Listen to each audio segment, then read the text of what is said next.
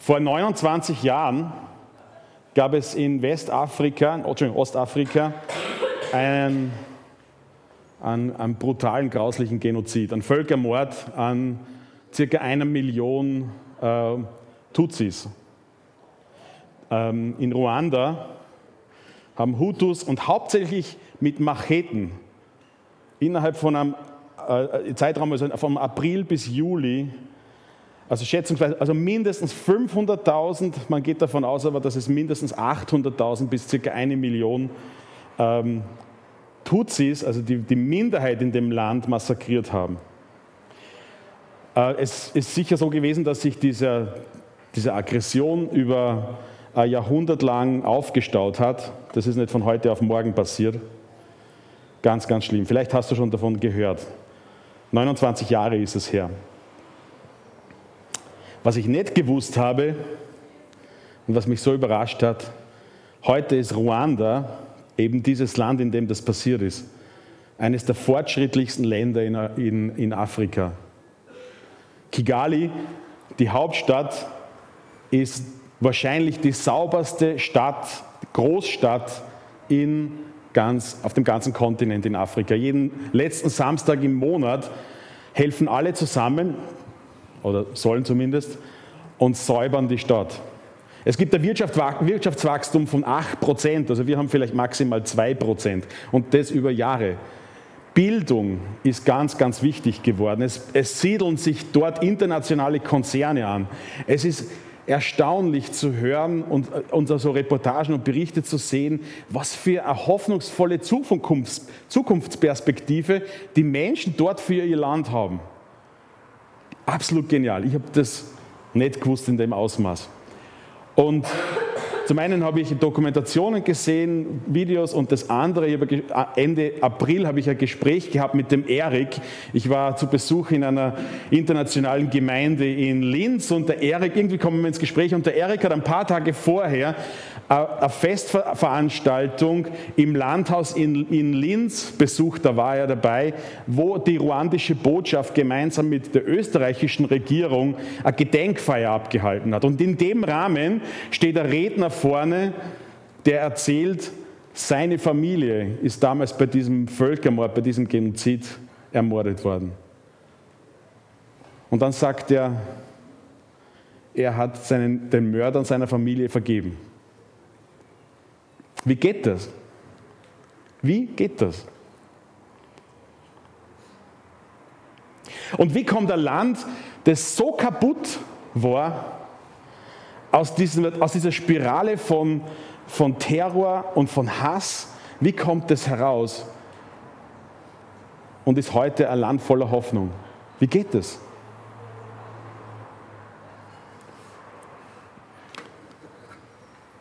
Versöhnung ist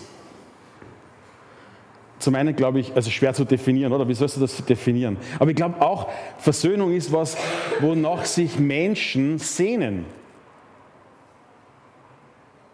Oft ist es vielleicht auch so, dass wir es gar nicht erwarten. Wir, sind, wir leben in einer Zeit von Zynismus, wir leben in einer Zeit, wo Mikroaggression, Hassrede, all diese Sachen, wo die Menschen gegeneinander aufgestachelt werden. Und viele haben dann vielleicht auch gar keine Hoffnung mehr, dass es Versöhnung gibt. In den letzten Wochen gab es eine Predigt, oder wir haben eine Predigtreihe über den Epheserbrief und ich glaube, wenn ich jetzt richtig informiert bin, der Übertitel sozusagen über das ist, im Einklang mit dem Evangelium leben.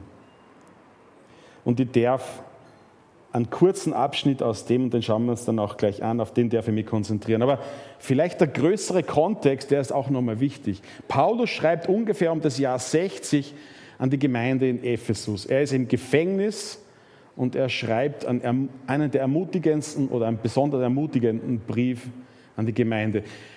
Die ältesten ähm, ähm, Abschriften, äh, da kommt das Wort Ephesus nicht vor. Der Brief ist in den Gemeinden zirkuliert worden und ist nicht nur in Ephesus vorgelesen worden.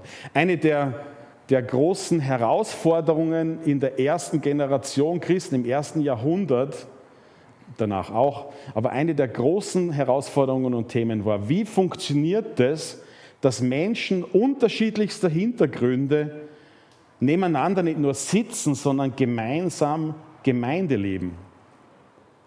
Wie funktioniert das, dass Heidenchristen und Judenchristen, die eine ganz unterschiedliche Kultur, Verständnis von verschiedenen Sachen haben, wie geht es, dass die zusammen leben?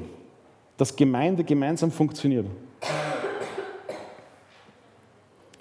Und kein Wunder, dass es da auch Herausforderungen gegeben hat. Ich finde das auch so schön, ehrlich gesagt. Weißt du, Gott und auch Gemeinde oder die Bibel kehrt Konflikte nicht unter den Teppich. Es muss kein und soll keine Zwangsharmonie da sein. Die Bibel redet nicht von einer Harmoniesucht und wünscht sie das nicht. Sie wünscht sich keine Heuchelei, sondern einen ehrlichen Umgang mit den Herausforderungen. Und vielleicht auch, der, also ich finde das so toll, der Kontext auch von dem, was Paulus hier sagt, wenn du dir anschaust, so den, den, den Anfang, äh, die ersten Verse im ersten Kapitel, zusammengefasst mit eigenen Worten würde ich versuchen zu sagen, Gott meint es unglaublich verschwenderisch gut mit uns. Und das ist noch eine große Untertreibung. Gott meint es unglaublich gut mit uns. Gott hat sie mit uns versöhnt. Er hat den ersten Schritt gemacht und noch viel mehr als das. Und nicht nur, dass er alles aus dem Weg räumt, das uns trennt, dass er ähm, stellvertretendes Opfer in Jesus Christus für unsere Vergehen, für, unser, für unseren Beziehungsbruch, für unsere Schuld macht, sondern er, er schenkt uns neues Leben. Er schenkt uns nicht nur Beziehung, die Bibel spricht davon, wir sind adoptiert als seine Kinder. Und er hat das festgemacht. Das war immer schon sein Plan. Wie, wie kann, wie, wie, wie kriege ich das in mein Hirnkastel rein, oder? Wow. Also Gott meint es verschwenderisch gut mit uns. Und das ist noch eine große Untertreibung. Ich möchte jetzt im Kapitel 4 anfangen zu lesen. Vielleicht möchtest du mitlesen. Der Kontext hier ist das, was ich lese, ab Vers 22. Und da steht, Paulus schreibt, deshalb sollt ihr euer altes Wesen und eure frühere Lebensweise ablegen, die durch und durch verdorben war und euch durch trügerische Leidenschaften zugrunde richtete. Lasst euch stattdessen einen neuen Geist und ein, verändertes Denken geben. Als neue Menschen geschaffen nach dem Ebenbild Gottes und zur Gerechtigkeit, Heiligkeit und Wahrheit berufen, seid, sollt ihr euch ein neues Wesen, sollt ihr ein neues Wesen annehmen. Ich, ich überspringe jetzt ein paar Verse, also Vers 25 und ich lese weiter bei Vers 30. Achtet darauf, den Heiligen Geist nicht durch euer Verhalten zu betrügen, betrüben. Denkt vielmehr daran, dass ihr sein Siegel tragt und, durch, und, und dadurch die Gewissheit habt, dass der Tag der Erlösung kommen wird. Befreit euch von Bitterkeit und Wut, von Ärger, harten Worten, übler Nachrede sowie von jeder Art von Bosheit. Seid stattdessen freundlich und mitfühlend zueinander und vergebt euch gegenseitig, wie auch Gott euch durch Christus vergeben hat. Unser Predigtext ist eigentlich dieser letzte Vers. Und da der letzte, der zweite Teil. Vergebt euch gegenseitig, wie auch Gott euch durch Christus vergeben hat. Der Kontext ist, Gott hat uns vergeben, Gott hat mir vergeben. Ich würde mal sagen, ihr wahrscheinlich 90 Prozent, ich glaube sogar mehr von dem, was in meinem Leben gelaufen ist. Und vor allem die negativen Sachen, die habe ich verdrängt und vergessen. Äh, ich weiß jetzt auch nicht ganz genau, also ich weiß nicht, inwieweit uns das jetzt betrifft. Ich, ich, ich wüsste jetzt nicht, dass es in unserer Gemeinde große Konflikte gibt. Ähm, also von daher könnten wir jetzt das Buch zuschlagen und sagen, betrifft uns eigentlich nicht, oder? passt das schon ganz gut, oder? Naja. Paulus fordert uns herauf zur, heraus zu einer aktiven Entscheidung. Irgendwie scheinbar funktioniert das doch nicht ganz automatisch. Er sagt, und, und, und vor allem, dass wir an Jesus glauben und dass wir uns Gott anvertraut haben, das, das, das ganze Kapitel handelt davon, das soll praktische Auswirkungen haben. Da geht es nicht einfach um eine theoretische Philosophie, um ein paar Überlegungen. Da geht es nicht um eine Weltflucht und eine Zukunftshoffnung, gehört auch dazu, also die Zukunftshoffnung, aber, aber mitten im Leben stehen mit Jesus. Vergebt einander. Da gab es, glaube ich, um aktive Entscheidung. Vergebt einander. Ich habe jetzt keinen Einfluss darauf, wie du reagierst. Ähm, das darf aber keine Entschuldigung sein, dass ich nicht anfange. Aber zum einen, also vergeben, das kann ich. Also, oder um Entschuldigung bitten. Das hängt nicht von dir ab. Wenn, ich, wenn wir miteinander ein Problem haben, ähm, dann hängt das nicht davon ab. Ich muss nicht warten, dass du den ersten Schritt machst, dann kann ich machen. Aber natürlich Versöhnung ist nur dann möglich, natürlich, wenn, wenn beide aufeinander zugehen. Und deswegen ist es also wichtig, Paulus spricht davon, vergebt einander. Und ich glaube, es gibt viele sehr moralische Menschen.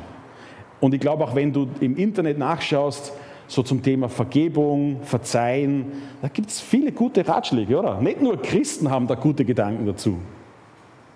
Vielleicht, bringen sogar, vielleicht schaffen es sogar manche Leute, die nicht an Gott glauben, manche sogar besser als, als, als ich. Ja? Aber der Kontext hier, Paulus sagt, warum wir das machen sollen, warum wir einander vergeben sollen, ist, weil Gott uns zuerst vergeben hat. Das ist der Grund. Und das darf mich motivieren.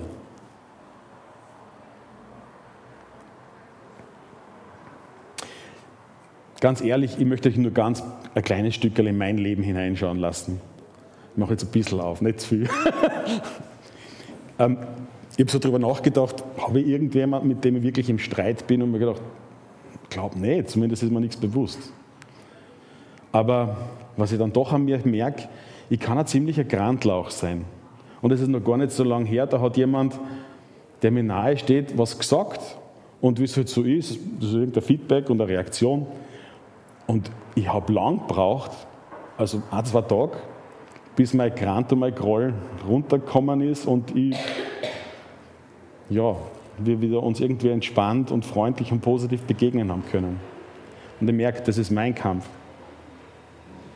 Unter anderem bin ich ein bisschen wie eine Zitrone. Wenn du die aufschneidest und reinbeißt, ja, ich weiß, das habe ich in mir.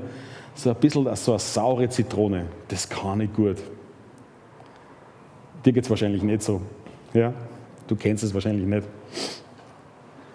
Aber die Gefahr ist, dass ich nicht nur eine saure Zitrone bin, sondern wenn ich mir an dem festhalte, dass ich verschrumpeln wird, also bleiben wir bei der Zitrone, und dass sie nicht besser wird, sondern eher nur verbittert.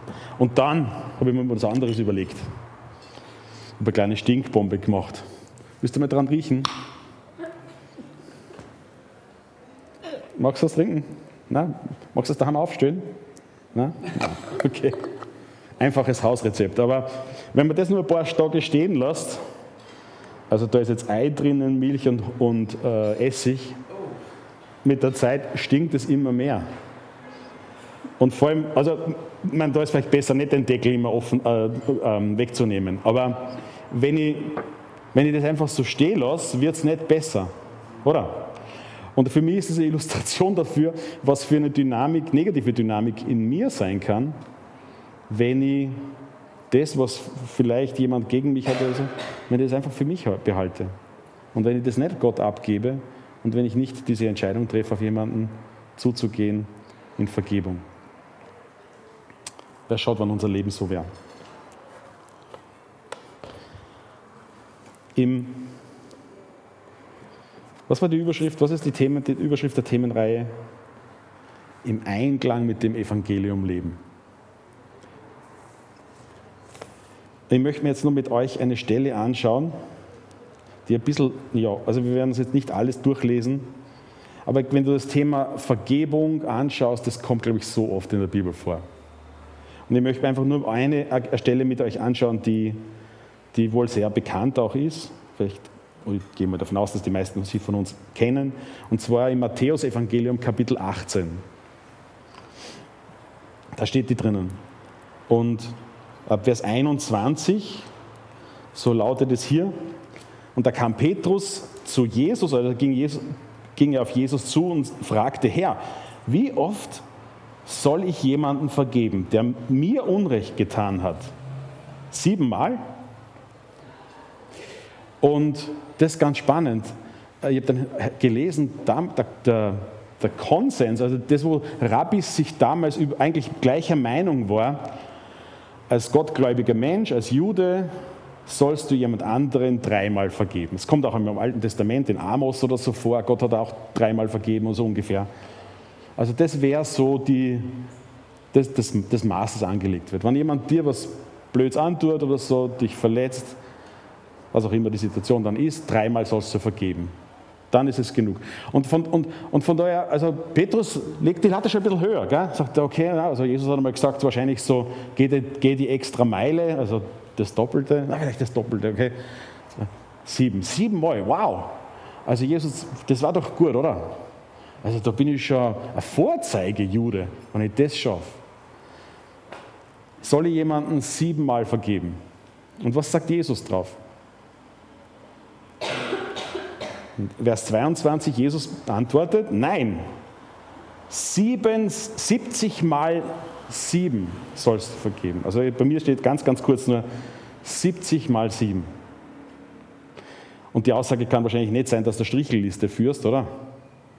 Sondern Jesus hebelt diese, dieses Gesetz aus, dreimal zu, dreimal zu vergeben oder siebenmal zu vergeben. Du sollst immer bereit sein zu vergeben. Und dann erzählt er ein Gleichnis. Er erzählt ein Gleichnis von einem, von einem König. Ähm, er sagt also, das, das Himmelreich gleicht einem König, der beschlossen hat, dass er seine, Dien seine Bediensteten, die von, von, denen er Geld schuldete, dass er, das, dass er mit ihnen abrechnet. Und dann gibt es diesen einen Diener, den er hat, einen Untertan, und der, der schuldet ihm, ist nicht beschrieben, wie viel Geld, aber an eine Unsumme. Unmöglich, dass er das zurückzahlt. Und jetzt zusammengefasst, der, der bettelt um, um Vergebung. Ich kann das nicht zurückzahlen. Bitte verkauf nicht meine, meine Familie und all, okay. Ich kann das nicht zurückzahlen. Und, in, und, und der König vergibt ihm. Wow, einen riesengroßen Betrag vergibt ihm der König. Und was macht dieser Diener? Und das heißt, gleich danach, also da vergeht keine Zeit, Jesus sagt, gleich danach geht er zu einem anderen Diener dem, und dieser andere Diener schuldet dem ersten Diener einen kleinen Betrag. Und der fordert ihn, also und der erste Diener fordert ihn heraus, er muss diesen Betrag bezahlen. Der, der König vergibt den ersten Diener diese große Summe, weil der, er selber nicht bereit, einem anderen Schuldigen zu vergeben. Und Jesus schließt das Gleichnis ab mit einer großen Warnung.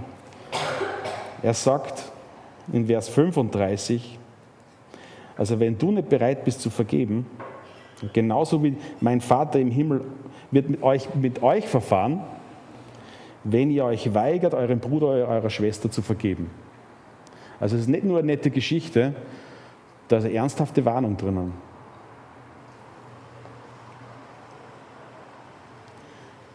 Das hat Auswirkungen, wenn ich nicht bereit bin zu vergeben. Jetzt kannst du da stehen und, oder kannst da sitzen und sagst, Stefan, du kennst nicht meine Situation und du weißt nicht, was mir angetan worden ist.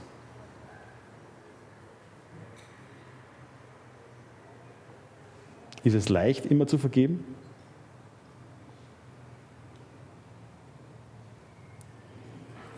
Kannst du einfach so schnipsen und du machst das?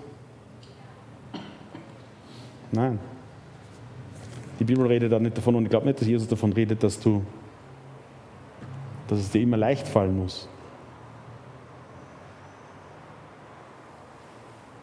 Aber wenn ich diese, ich sage jetzt einmal, diese Dynamik, wenn ich diese Dynamik der Gnade nicht aktiv suche,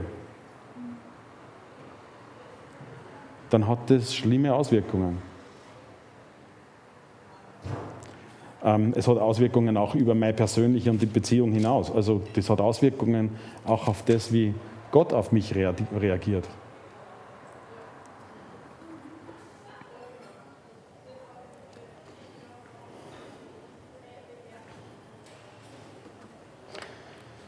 Aber das Positive ist, wenn wir Jesus kennen, dann hat uns er schon so viel geschenkt, dass aus einer Zitrone auch Orangen werden darf. Und wenn ich im Vergleich zur Zitrone die Orangen druck, da kommt was anderes heraus als Bitterkeit. Warum? Warum kann die Orangen das? Warum kann die Orangen das, dass da was Süßes rauskommt? Warum? Hm? Weil das in ihr drinnen ist.